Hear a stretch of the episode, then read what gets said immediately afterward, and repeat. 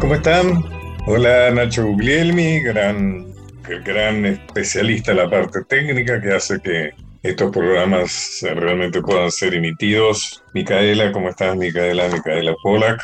¿Cómo estás, Mica? ¿Qué tal, Pacho?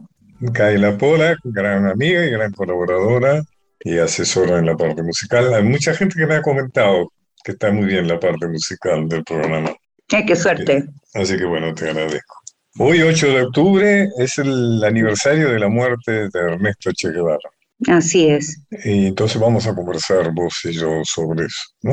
Primero, primero voy a leer un texto de los textos que yo he escrito sobre el Che. ¿Y qué, qué, música nos vas a poner? Y bueno, vamos a poner música para la ocasión, para celebrar la vida del Che, más que recordar la muerte. Y si le parece, arrancamos con Pablo Milanés con su Si el poeta eres tú. Si el poeta eres tú, buenísima. Te iba a pedir esa justamente. Realmente se han escrito unas cuantas bellas canciones sobre Che, ¿no? Bueno, vamos con Si el poeta eres tú. Vamos.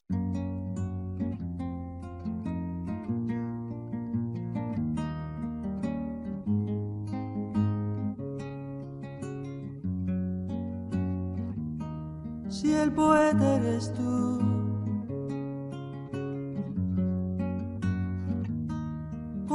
El poeta y el que ha tumbado estrellas en mil noches de lluvias coloridas eres tú. Que tengo yo que hablarte, comandante.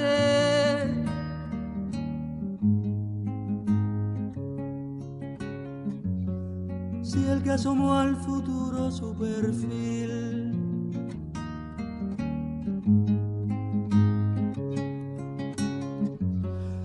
estrenó con voces de fusil fuiste tú, guerrero para siempre, tiempo eterno. ¿Qué puedo yo cantarte, comandante?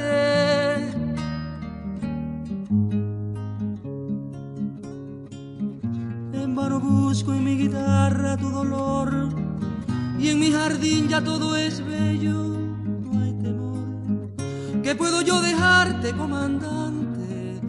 no sea cambiar mi guitarra por tu suerte, o negarle una canción al sol, o morir sin amor. Que tengo yo que hablarte, comandante, si el poeta eres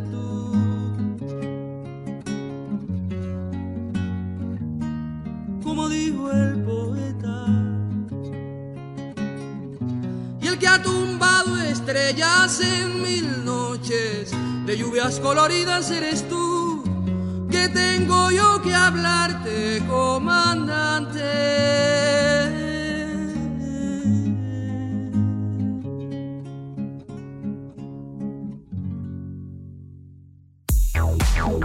Pacho O'Donnell está en Nacional, la radio pública.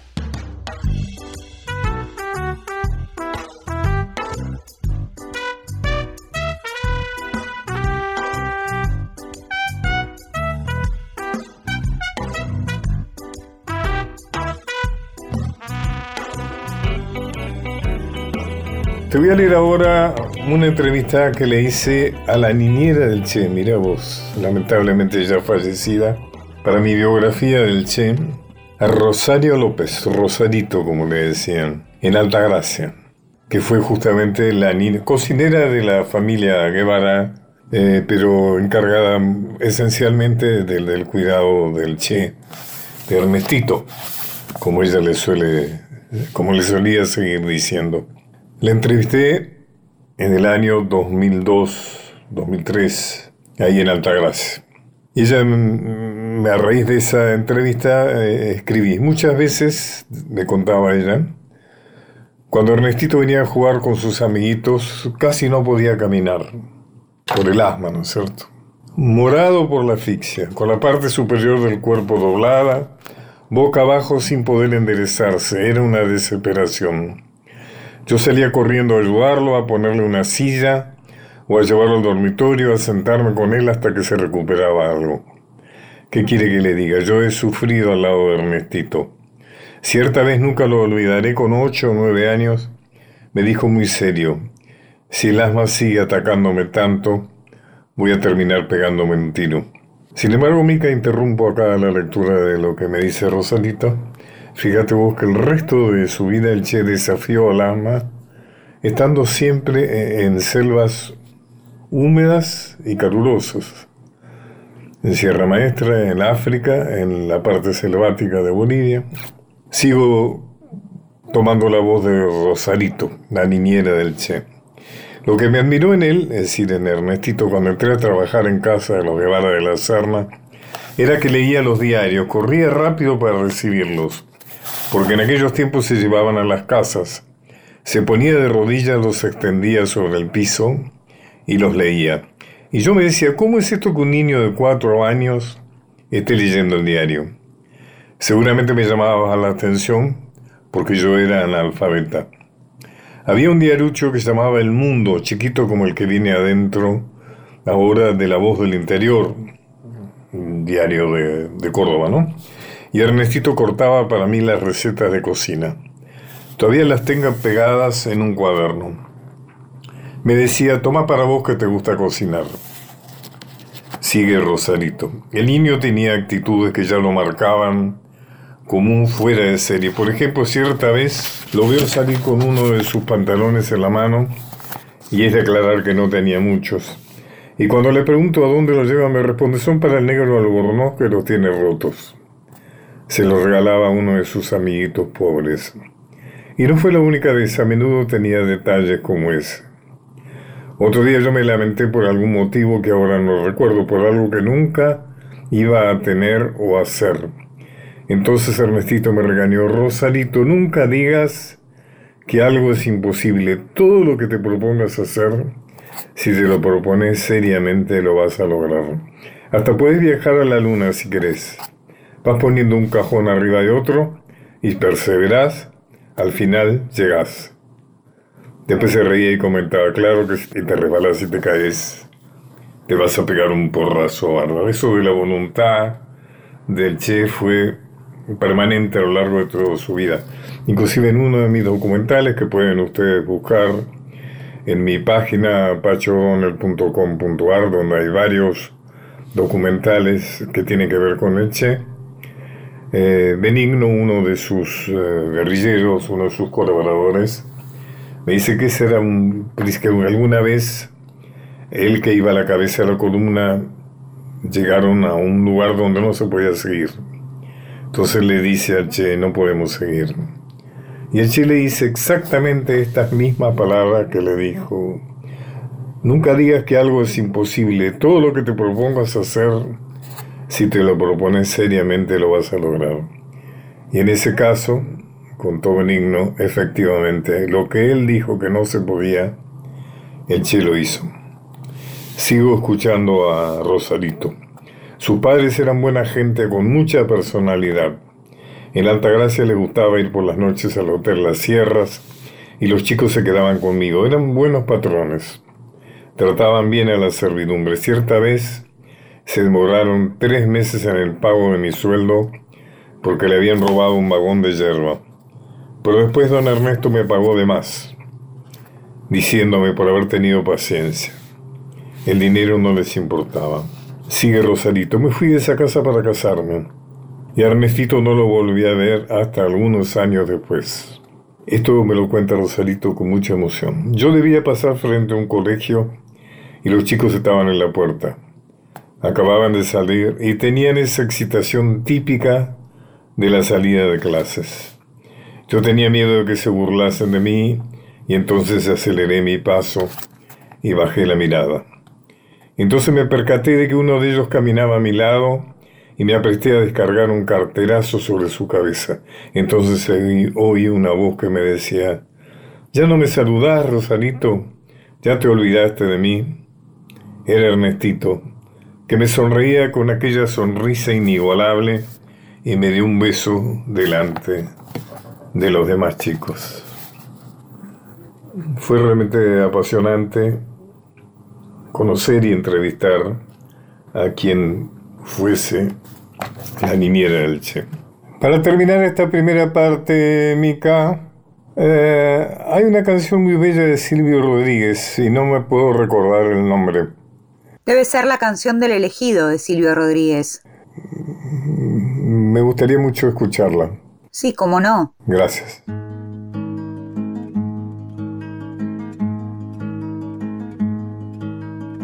Siempre que se hace una historia, se habla de un viejo, de un niño o de sí. Pero mi historia es difícil. No voy a hablarles de un hombre común. Haré la historia de un ser de otro mundo, de un animal de galaxia es una historia que tiene que ver con el curso de la Vía Láctea.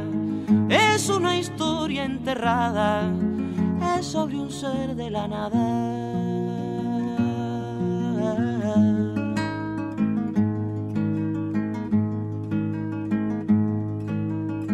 Nació de una tormenta en el sol de una noche el penúltimo mes. Fue de planeta en planeta buscando agua potable.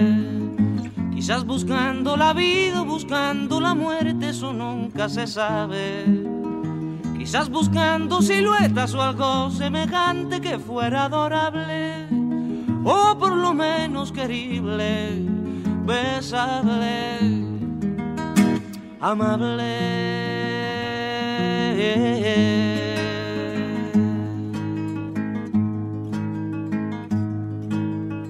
Él descubrió que las minas del rey Salomón se hallaban en el cielo y no en el África ardiente, como pensaba la gente. Pero las piedras son frías y le interesaban calor y alegrías. Las joyas no tenían alma, solo eran colores brillantes. Y al fin bajó hacia la guerra, perdón quise decir a la tierra.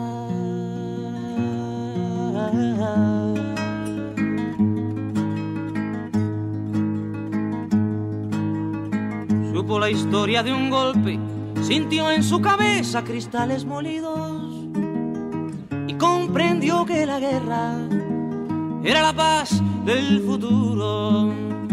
Lo más terrible se aprende enseguida y lo hermoso nos cuesta la vida. La última vez lo vi entre humo y metralla, contento y desnudo. Iba matando canallas con su cañón de futuro. Iba matando canallas con su cañón de futuro.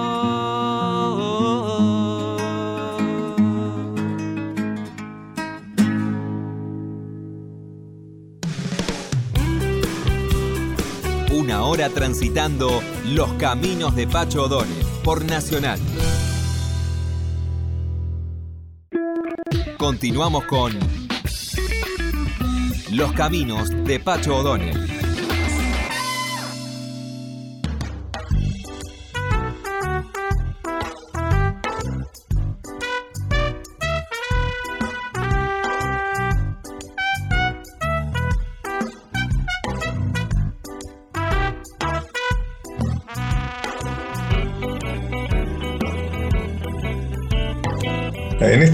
Esta segunda parte le vamos a empezar con lo que yo te pedí, es decir, la canción fúnebre por Che Guevara de Quilapayún, ese gran eh, conjunto chileno que estuvo exiliado, tuve oportunidad de compartir con ellos varias reuniones durante nuestro exilio en, en, España. ¿Ellos también estaban allá?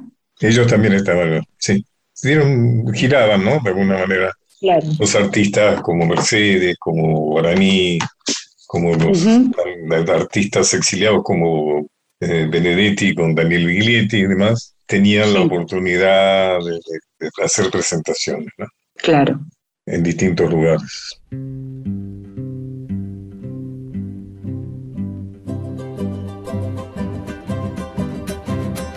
ya le disparan el temporal, la tierra gime en la oscuridad, ya le disparan al temporal, la tierra gime en la oscuridad, le disparan al temporal, la tierra gime en la oscuridad. Cuatro guerrilleros bajan para el sur seis que quedan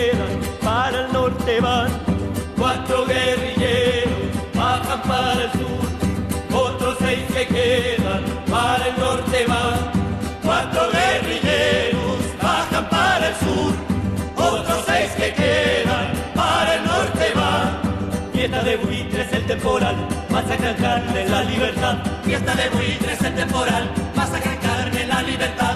Perros miedosos aullarán, fiesta de buitres el temporal. Cuatro guerrilleros bajan para el sur, otros seis que quedan para el norte van. Cuatro guerrilleros bajan para el sur, otros seis que quedan para el norte van.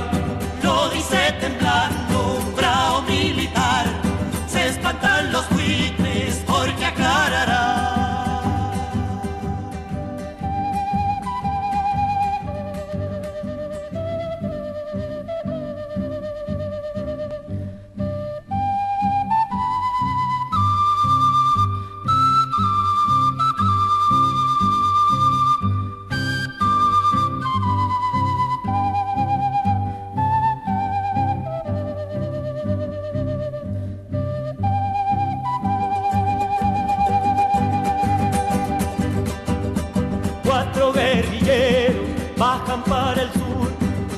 otros seis que quedan para el norte van.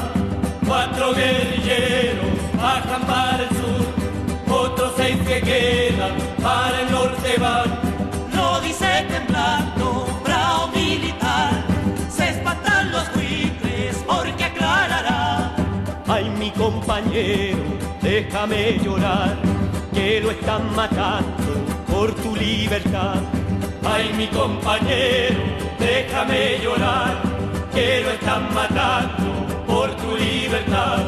Ay, mi compañero, déjame llorar, que lo están matando por tu libertad. Ya le disparan al corazón, sangre que brota, alumbra el sol. Ya le disparan al corazón, sangre que brota, alumbra el sol. Ya le disparan al corazón, sangre que brota, alumbra el sol. Pacho O'Donnell está en Nacional, la radio pública.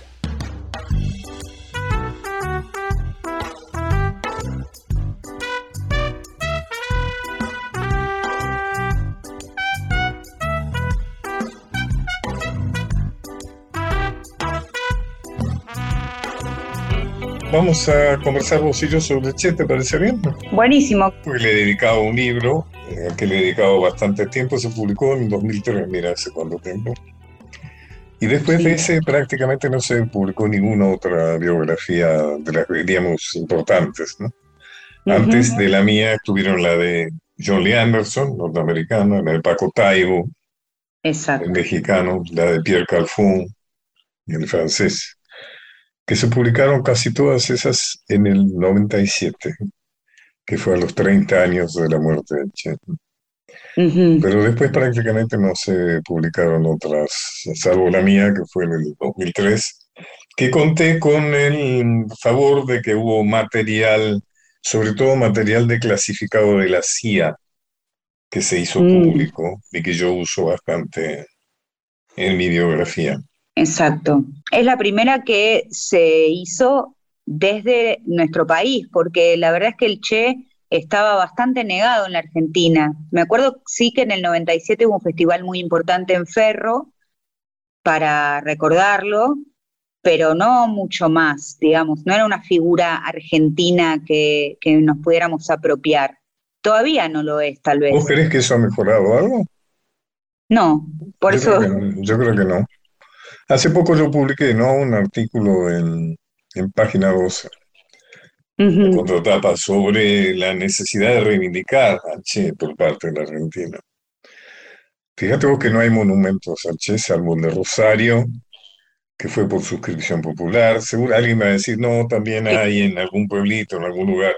Pero digamos, formalmente, yo el único que conozco formalmente es el de Rosario, que a cada rato lo quieren tirar abajo. Es un, Sí, es un- es un monumento permanentemente amenazado. Después, muy pocas calles, escuelas, muy excepcionalmente, por ahí por el voto de los alumnos, ¿no es cierto? Algo, pero no, no digamos, no, la, la Argentina no, no reconoce, fíjate, la izquierda, la izquierda formal porque de alguna manera colabora con Cuba, no reclamando al Che, digamos, ¿no? De alguna manera por una cuestión estratégica. Exacto. Eh, decide que el Che sea cubano, o por lo menos no cuestionar su cubanidad, por llamarlo de alguna manera. Y la derecha es porque el Che sigue siendo un enemigo importante. La derecha sigue teniendo verdaderamente mucho odio hacia el Che.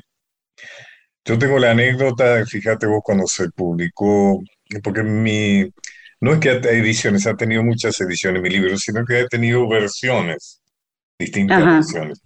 En una de las versiones, la editorial, que era Penguin Random House, hizo hacer muñecos del tamaño natural del Che y para ponerlos en las librerías. Entonces la gente se retrataba como si se retratara al lado del Che, ¿no? Claro. Y una vez entrando en una de ellas, más específicamente era Cúspide, ¿me acuerdo? Cúspide de Pilar, estaba ahí, que era toda la, la laca, digamos, que la gente entraba. Después fui otra vez y ya no estaba. Entonces pregunté qué pasó con el muñeco este del Che, ¿no? Dijo, bueno, ¿qué pasa? Que entró una persona y dijo, si ustedes nos sacan esa imagen de ese hijo, de, en cinco minutos yo vengo y les incendio la librería. Y le creímos, porque realmente lo dijo de una manera absolutamente creíble. O sea, el Che sigue despertando amores y odios. Y sigue estando en la calle. Yo digo que el Che, los, los contemporáneos del Che, como De Gaulle, Kennedy, Mao, Khrushchev, están en los documentales o están en los libros. El Che está en las calles. Totalmente. Vos ves las manifestaciones, por ejemplo, de los movimientos sociales argentinos y ves imágenes del Che, pero no solo en cualquier lugar del mundo, en Perú, en, el Yemen. En el Yemen miraba no hace mucho tiempo una manifestación y estaba el Che ahí sobrevolando. O sea, donde haya una reivindicación, una manifestación, una protesta en cualquier lugar del mundo, ahí está el Che. Hay una versión de ese cántico que, cantamos en las marchas justamente, que es eh, Camina el antiimperialismo por América Latina. También está la versión de Alerta que camina Ernesto Che Guevara por América Latina, ¿no? Porque la verdad es que sí, está en todos lados, está incluso en la vida cotidiana, en remeras de jóvenes que tal vez no sepan bien quién fue el Che, pero saben que implica rebeldía y por ese lado van y, rebeldía antiimperialista, no no una rebeldía porque Claro, está muy bien. Lo primero, no hay tantas, no hay tantas remeras. Eh, segundo, llevar una remera de Che no es lo mismo que llevar una remera de Brad Pitt. Si ese tipo quería eh, incendiar la librería, ese mismo tipo, cuando se cruza con un tipo con una remera del Che, alguna puteada le va a alojar. Algo le va a hacer. O sea que llevar una remera del Che no es banal, no es banal. Significa algo, es, es una toma, salvo que sea muy ignorante, pero es tomar una decisión que te puede, puede tener su, su costo, ¿no? Sí. Eh, el tema es, yo te diría que lo que siento es que al, al, caer eh, la Guerra Fría, al caer el mundo socialista, también ha caído bastante la significación política e ideológica del seno. Inclusive ante una, Cuba que ya no es la Cuba de Fidel, sino que es una Cuba ya, digamos, eh, heroica, pero que le está costando mucho mantenerse. Eso también afecta la imagen del Che, ¿no? O sea, al Che se le adjudica también los errores que pueden cometer los actuales conductores de Cuba, ¿no?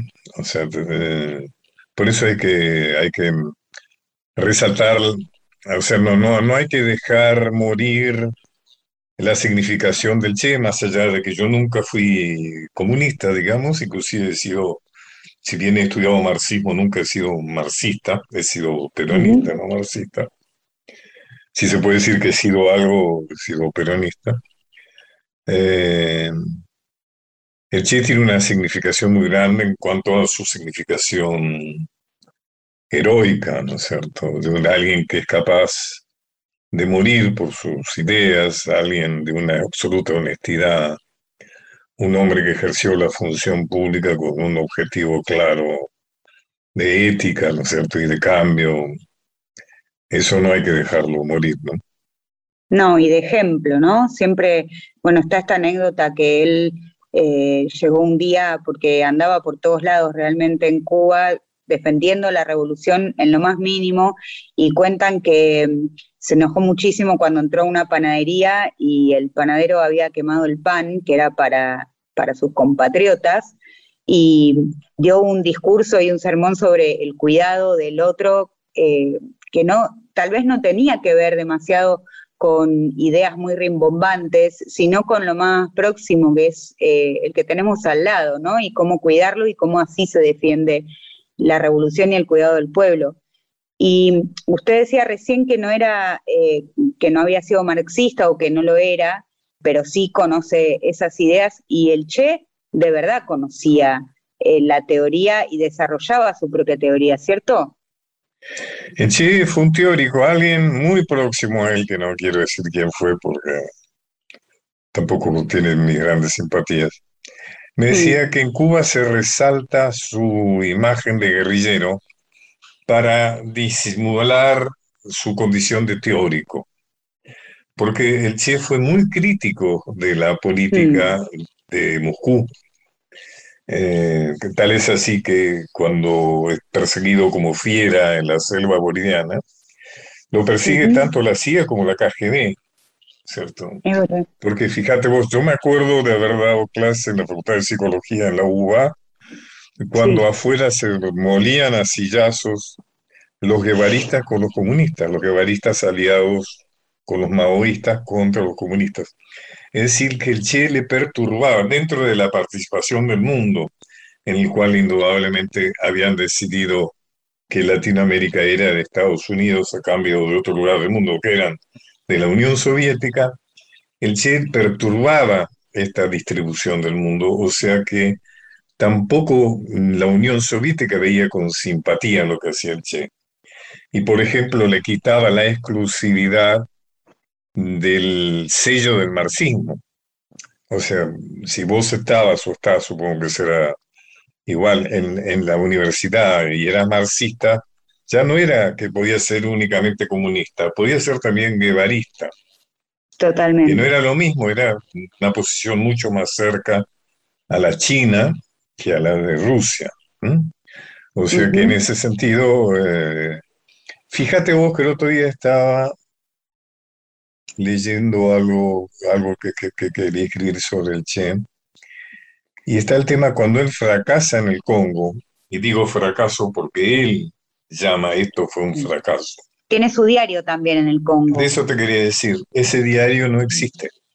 Cuando él eh, se escapa a duras penas, inclusive se habla de que a diferencia de lo que pasó en Bolivia, donde no hubo forma de rescatarlo, cuando él está cercado en el Congo a punto de ser masacrado con su gente, Estados Unidos negocia con Cuba y aparentemente se negocia la salida de muchos opositores a Fidel que querían salir de Cuba a cambio de que el Che pudiera salir indemne del Congo. Y entonces el Che de ahí va a Checoslovaquia. Sí. Pasa meses en Praga escribiendo porque Che escribió toda su vida. Sí, sí. Diarios tiene. Y vos estás justamente, el diario después del Congo, el diario de Praga, Cuba nunca lo mostró. Mm. Y nunca lo mostró porque creo que ahí hay, porque Che se fue muy mal del Congo. Estaba muy enojado con él mismo, básicamente. Pero acordate que ahí es el conflicto con Fidel también, cuando Fidel lee la carta. Ahora si querés hablamos de eso. Pero Che estaba como muy mal en general, y entonces se supone, se da por sentado que lo que él escribe en Praga es una crítica a sí mismo, a Fidel y al proyecto eh, marxista estalinista. Eh, ese, en fin, no, no, es casual que ese diario de Praga nunca se haya dado a conocer. ¿Y qué era la carta? Hablemos de esa carta. ¿Cómo la se va de Cuba para el Congo, para su experiencia africana, le deja una carta a Fidel para que Fidel la lea solamente si el Che ha muerto. En esa carta a nosotros los argentinos nos interesa Ujú. porque él hace renuncia a la nacionalidad cubana. O sea que él muere totalmente argentino. Él renuncia a los honores, a los cargos y a la nacionalidad cubana. Porque Sí. evidentemente no, no es por un conflicto, sino porque quiere descargar a Fidel y a Cuba de toda responsabilidad de lo que él hiciera. ¿m? Como diciendo, yo soy solamente yo responsable. Esto es importante Sí. por lo que hablábamos hace un rato, porque el Che muere argentino. Ujú. Junto compartió la nacionalidad cubana-argentina. Cuando muere, nace absolutamente argentino y muere argentino. La cuestión es que Fidel está muy acosado. La idea era que esa carta la podía leer Fidel solamente, solamente si el Che estaba muerto. Sí. Esa fue una condición expresa.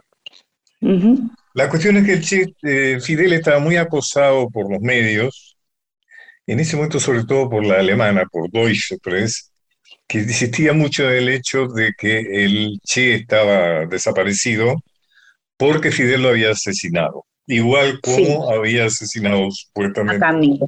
a Camilo Cienfuegos. Mm. Entonces, cuando se hace el primer congreso del Partido Comunista Cubano, el Fidel lee la carta y la lee para mostrar que el Che estaba vivo. Estaba vivo en operaciones revolucionarias en algún lugar del mundo. Claro. Por algún motivo que no he llegado a descifrar totalmente, porque hay algo psicológico también en eso, el Che se enoja. El Che no le gusta nada eso que ha pasado. Siente que ha sido una traición de Fidel. Tal es así que cuando termina la experiencia del Congo, él está en Praga, el Che no quiere volver a Cuba. Él planea venir directamente en una guerrilla, haciendo, guerrillando a la Argentina. Tuvieron que mo- montar mucha tarea de convicción, no solo de Fidel, sino que también viajó Aleida, la, la mujer del Che, mm, viajaron varios, para convencerlo de que no viajara directamente a Argentina porque era un suicidio y que volviera a Cuba. ¿Sabes eh, cuál es la única forma que Che aceptó volver a Cuba? Clandestinamente, o sea, disfrazado, calvo, anteojos gruesos, con una prótesis en la, en la mandíbula, que es esa imagen que, con que él entra en Bolivia también, ¿no? Claro. Es, es una imagen de la persona, parece mentira que sea el Che. Tal es así, está tan clandestino, disfrazado, por decirlo de alguna manera, que cuando yo le entrevisto a Leidita, a su hija, me cuenta que estuvo, que el Che estuvo con sus hijos, pero que no lo reconocieron. Claro. Ella no lo reconoció a su padre. Fíjate vos, ese es el tema. De todas maneras, si vos me preguntás cómo fue la relación de Che con Fidel, fue un nivel de amor grandísimo. Se amaban. Realmente tenían. Ujú. Fíjate vos que al final, cuando ya, mm, el momento final, cuando ya era evidente que iban a, a- a morirse, a ser muertos todos prácticamente en Bolivia, estaban emboscados, sin escape y demás, el Che le dice a Benigno, que es uno de sus colaboradores, uno de los cubanos que participó en la experiencia en Bolivia, le dice que el último pensamiento sea por la revolución y por Fidel Castro. Ujú. Y Benigno que no lo quiere nada a Fidel porque tuvo conflictos, después eh, fue, se salvó, es uno de los tres cubanos que se salvaron milagrosamente de la experiencia. En realidad no milagrosamente, sino una vez que la atroparon a Che, aflojaron Claro. el, el- el- el sitio, digamos, al, al resto de la, de la guerrilla. Y él se lo entrevisté en París porque él se había, estaba exiliado de la Cuba de Fidel, digamos. Ajá. Me dice, y a mí hay algo que me atravesó el corazón, me lo decía así, muy enfáticamente, que es que en el momento final el Che nos pidió que pensáramos en Fidel Castro. Y la carta tiene mucho amor. Claro, hay muchas disidencias de tipo político. O sea, Fidel era un gran político. El Che era un ideólogo, era un héroe, era, era épico. Sí. El Che era político. El Che no sabía lo que era transar, negociar, esperar. Eso lo demostró. La rosca. Claro, él lo demostró en cuando él tuvo que dirigir tanto la boliviana como la africana, que uno si lo analiza militarmente ve que comete errores. Claro, también hay que decir que la CIA en la experiencia de Sierra Maestra no está en contra de Fidel. Porque la CIA quería sacarse encima dictadores terribles como Batista y creía que Fidel era un democrático republicano, pero no, porque Fidel no era en ese entonces verdaderamente un comunista, fueron Fidel y Raúl los que lo llevaron hacia el comunismo y luego su conflicto con Estados Unidos. Pero mm, el Che eh, digamos, eh, tuvo que enfrentar a la CIA en las dos experiencias. Tuvo Estados Unidos en contra y eso para los que defienden al chico como estratega, digamos que bueno, no, no fue fácil para él tener semejante enemigo contra. Sí, yo antes usted eh, hablaba de esto de, estar en la facultad de, de, psicología y que se pelearan marxistas contra guevaristas porque podían, porque podían existir muchos marxismos. Eso eh, me hizo acordar un poco a, esto de mm, esa frase que se le atribuye a John William Cook y que no sabemos si fue soy marxista. ¿Cuál fue la, la, relación de Perón con el Che o del Che con Perón? ¿Cómo lo veía el Che a Perón? Es interesante que toques el tema de William Cook porque yo converso con el que fue secretario de, Perón, eh, allá en, Puerta de Hierro. En España, Puerta de Hierro, donde me cuenta que cuando lo visita el Che a, Perón, yo te voy a contar algo que no se sabe mucho, porque son dos veces, por lo menos de las que yo he investigado, que el Che y Perón se encuentran. Sí. Cuando el Che lo va a visitar a, Puerta de Hierro, a Perón, le da una foto que le manda William Cook, donde está vestido con el uniforme verde olivo de eh, la guerrilla cubana. Sí. entonces dice que Perón, cuando le muestra la foto, le dice, este hombre ha dejado de ser peronista. Es súper interesante, es súper interesante. Se ve dos veces, mejor dicho, el Che viene de una familia muy antiperonista, una familia cordobesa de alto nivel social, con lo cual ya define un antiperonismo cerval.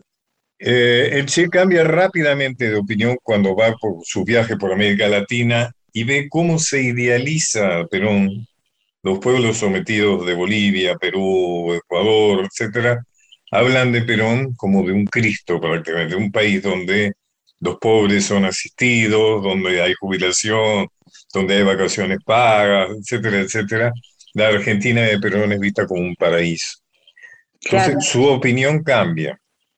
Y después cuando ya es funcionario del gobierno cubano, él asiste a Perón y tiene dos encuentros. Un encuentro se produce en Puerta de Hierro, que es contado por un contador que era de su contado por un contador, que era de su extrema confianza, quien Perón lo llama a una reunión de urgencia, era el hombre que se ocupaba de los asuntos privados económicos, secretos, digamos, de, Perón. Cuando llega a la reunión ve que hay mucha laraca, gente de, verde olivo, que se da cuenta que son cubanos, y de pronto de las sombras aparece alguien que es el Che. Y entonces le avisa que el Che, el Che ha fundado, siendo funcionario del gobierno cubano, un ministerio de apoyo a las revoluciones latinoamericanas se llama de otra manera, de financiamiento de experiencias revolucionarias anti-norteamericanas en América Latina. Y entonces en ese lugar este hombre, que es un contador, asiste y forma parte de un acuerdo por el cual Cuba le va a facilitar al peronismo negocios de la venta de cereales a Cuba. Es decir, le va a permitir financiar operaciones del peronismo en el exilio y en la proscripción peronista. Después, otro momento, eh, también en Puerta de Hierro, que eh, se encuentran Che y Perón, es cuando el Che está yendo a Bolivia. Y Fidel le ha dicho que el apoyo del, que iba a tener del Partido Comunista Boliviano, a último momento, por lo menos se lo dice prácticamente al salir, no va a ser. O sea que el Partido Comunista Boliviano no va a apoyar la experiencia, lo cual es una noticia terrible, no te puedes imaginar. Y entonces está claro que el Che, por todo ese periplo que tenían que hacer antes para viajar a Latinoamérica de Cuba, que tenían que ir primero a países del otro lado de la cortina y recién ahí tomar aviones de línea para Latinoamérica, pasa por Madrid y está este secretario a la mañana, muy temprano, y mira por la ventana y ve que viene un cura. Entonces le dice pero viene un sacerdote. Entonces sí es el Che Guevara. El Che estaba disfrazado de cura. ¿Por qué estaba disfrazado? Porque siempre la, el, el destierro de Perón en España fue prendido con alfileres. Vos sabés que durante todos los años que tuvo Perón en España nunca lo vio Franco, nunca.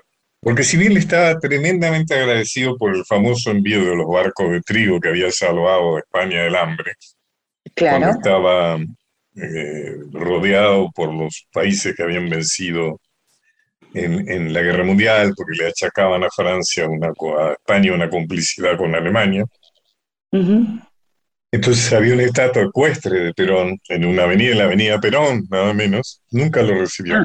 Y entonces estaba muy prohibido para Perón recibir a ningún político de izquierdas. Casi lo habían echado cuando recibió a Allende, que entonces era senador en Chile. Entonces, mm. el Che, para recibir a Che, Che va vestido de cura. Claro. El tema es que evidentemente va a pedirle a Perón ayuda para su experiencia en Bolivia. Tienen una conversación muy cordial, eh, Perón le explica que su partido está proscripto, él está en el exilio, no tiene posibilidad de meterse en un conflicto internacional, pero que si alguna vez recupera el poder en la Argentina, iba a darle todo su apoyo.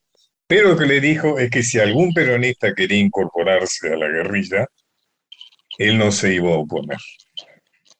De todas maneras le dice, no vaya, usted se va a suicidar. Le dice, Pavón Pereira, por Dios me acuerdo. Pavón Pereira es su secretario y se, me cuenta que Perón le dice, yo he estado en esa selva, son muy calurosos, usted es asmático, usted se va a morir ahí. Fíjate vos cómo le predice, dice, no vaya, le dice que no vaya por el agua.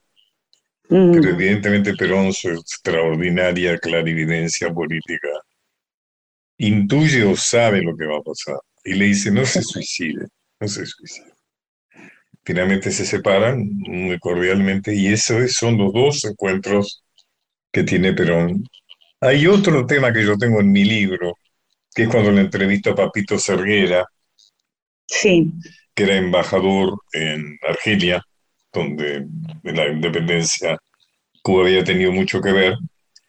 Y el Che, a través de Papito Cerguera, que va a Buenos Aires, le manda un maletín con dinero a Perón. Eso me lo cuenta Papito Serguera en una entrevista que dice La Habana.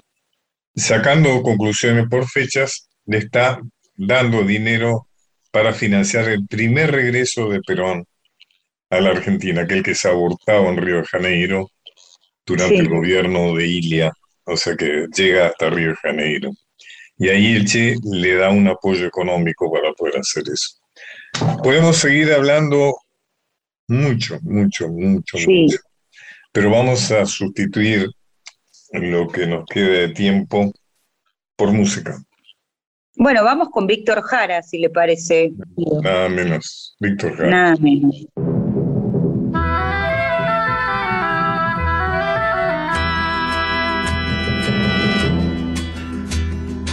Abre sendas por los cerros, deja su huella en el viento, el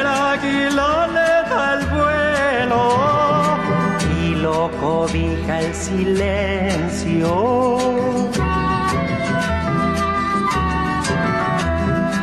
Nunca se quejó del frío, nunca se quejó del sueño el pobre siente su paso y lo sigue como ciego. Córrele, córrele, córrela, por aquí, por allí, por allá. Córrele, córrele, córrela, córrele que te van a matar. Córrele, córrele, córrela, córrele que te van a matar. Córrele, córrele, córrela.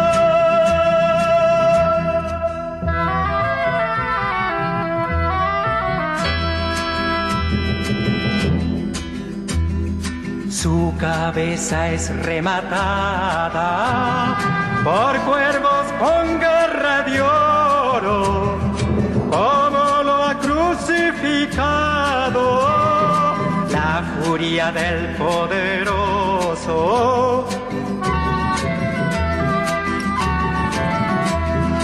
Hijo de la rebeldía, lo siguen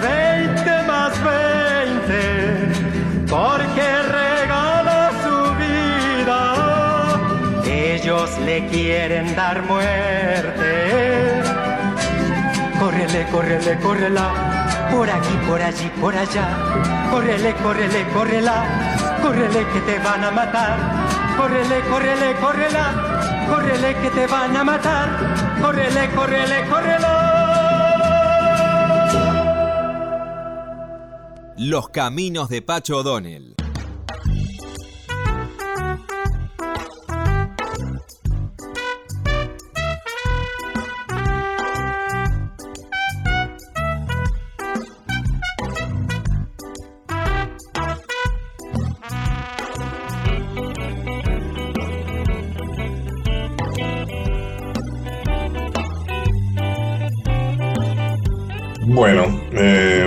Gracias a todos, nos vamos. Gracias a Nacho Guglielmi, a vos, por supuesto, mi queridísima Mica.